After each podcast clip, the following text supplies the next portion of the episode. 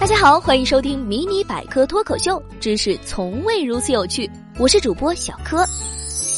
当年学车的时候，我的运气比较差，遇到的是一个脾气比较暴躁的教练，动不动就开口骂，这也不会那也不会。我记得有一次，教练骂着骂着，突然就不吭声了。我想，肯定是自己学有所成，教练十分满意。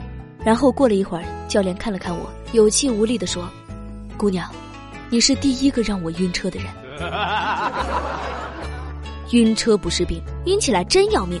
不论是自己晕车还是亲人晕车，在旅途中都是相当的煎熬。没错，为什么会晕车？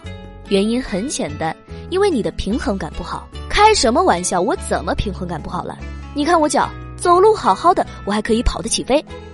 其实啊，咱们身体掌握平衡，并不单单只靠脚，还靠你的耳朵。纳尼？没听错，就是耳朵。耳朵与大脑是连接的，而连接处有一个叫前庭器的结构。这个前庭器就是控制我们身体平衡的重要器官，主要由以下三部分构成。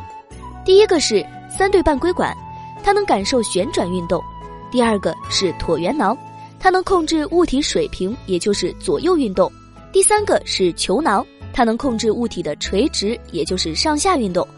这三个在耳朵里的小人儿互相配合着，当我们做各种运动的时候，它们的正常运作能帮助我们身体保持平衡。坐车时，我们的身体是一直在往前移动的，这是因为身体虽然是静止不动的，但由于车运动的方向是往前的，所以人也是往前移动的。如果车速过快以及路面颠簸，这三个小人便会经历非常剧烈复杂的运动，这就超过了他们本身的负荷。于是，他们就向大脑传递杂乱的信号，而大脑这个皇上在短期内也处理不了，于是也崩溃了，就下达了这个指令。哎，照你这么说，晕车跟颠簸有关，可是骑单车、电动车颠簸程度更剧烈呀？为什么我们坐那些就不晕，坐汽车就晕？这是因为晕车除了跟身体结构有关，跟车速和空气不流通也有关。相比较汽车来说，电动车速度较慢，而且汽车封闭的车厢让我们缺氧，大脑更敏感脆弱，易下达错误的命令。